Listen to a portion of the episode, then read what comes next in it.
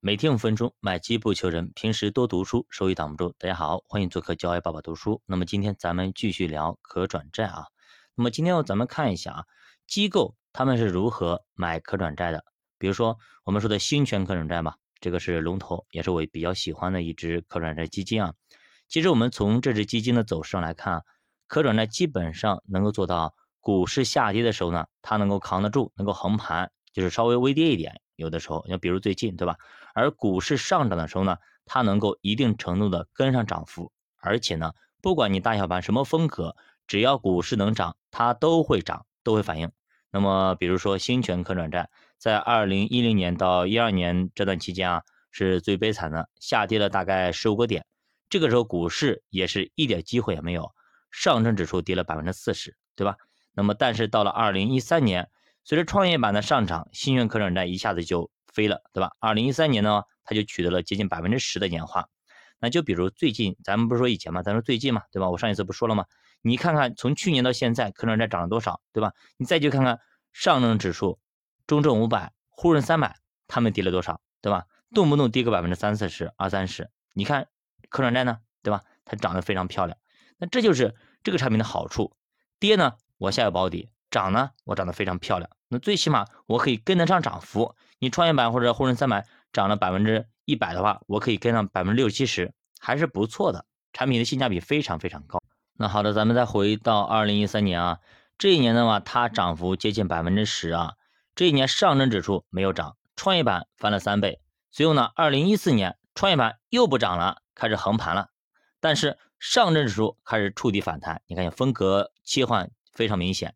那么上证指数在底部回升，就拉升了百分之三十啊。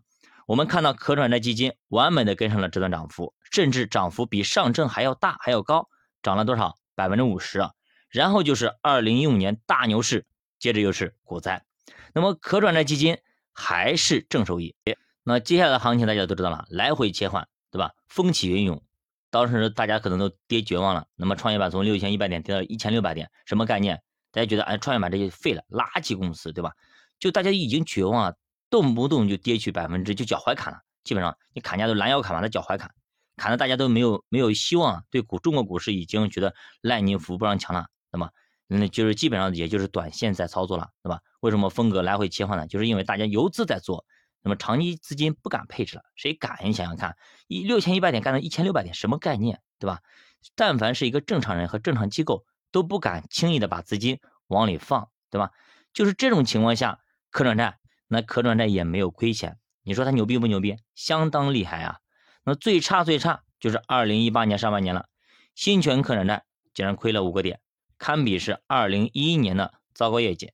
那作者在当时解释当时的情况的时候呢，他说：那么以后，那么可转债会不会有更好的表现呢？我告诉大家会有，而且非常好，而且二零一八年那个时候，我老婆的就稀里糊涂在支付宝上竟然买了新权可转债，所以当我在二零一九年的时候，我发现的时候，发现哦，长得挺好的嘛，对吧？这是什么东西？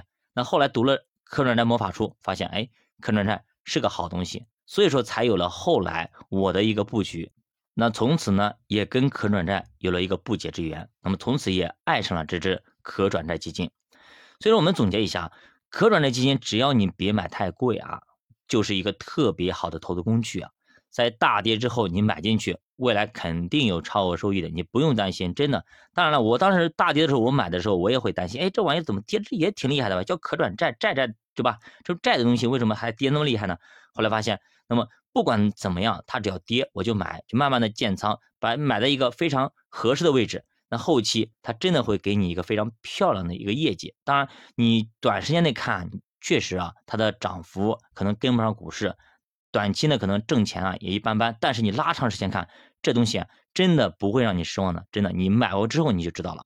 那么一般情况下，你买这种基金，你拿个两年以上是绝对不会赔钱的。持有五年以上，基本上年化百分之十到十五是没什么问题的。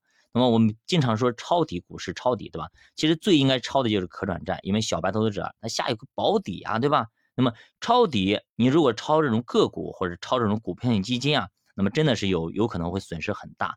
但是你抄的是什么？你抄的是下有保底的这种可转债，你说你担心什么呢？如果你要财务自由了，其实你应该拿更多的钱来配置可转债基金。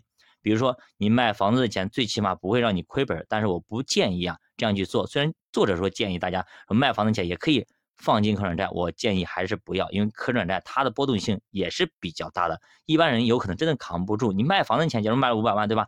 你可能这个钱要用呢，你可能还要换二套的等等，你把它放进去，直接亏给你亏个一百万，你对吧？担心不担心？你肯定会担心。所以说要买适合你。风险能力的一个东西，如果可转的风险能力风险波动比较大，超过了你的风险能力，我还是建议大家不要去碰这东西。因为主播一直建议大家一定要守住自己的能力圈，不要做自己能力之外的事情。比如说咱们说的唐僧，对吧？金刚伏魔圈给你画好了，你就老老实实的待里边，不要乱跑。不管猪八戒怎么说，你就不要去；不管外面的妖怪怎么去诱惑你，就不要去就好了。等着孙悟空回来再说事儿。如果这个时候你出去，有可能就人财两空。好的，教爸读书陪你一起慢慢变富。如果大家对投资感兴趣，可以点击主播头像，关注主播新米团，跟主播一起探讨投资智慧。最近呢，可能很多的伙伴，可能大家学习的地方比较多啊，那么提出了一些观点啊，这些观点可能在理论上是正确的，但是它不具有实操性。有些观点确实表面上看说起来都头头是道，非常漂亮，但是很多的一些内部的东西，就是实操性来说。并不是那么完美。比如说有个理论，它非常好，但是它拿来做实验，它就是做不成。那么是为什么呢？其实其中是有些技巧在的。那么具体哪些技巧，我们在新品团里都有给大家讲解，大家认真去听就可以了。如果大家看不懂或者听不懂、搞不明白，可以私信主播，主播会进行一个解答。咱们新品团里有免费的解答。那么主播会告诉你如何挣到钱，而且让你挣钱挣得明明白白，不要糊里糊涂挣到钱，也不知道钱是怎么挣的，糊里糊涂亏了钱，也不知道钱是怎么亏的。你要这样子，你一直去做下去，那么到最后，你真的不知道你的钱怎么糊里糊涂就没了。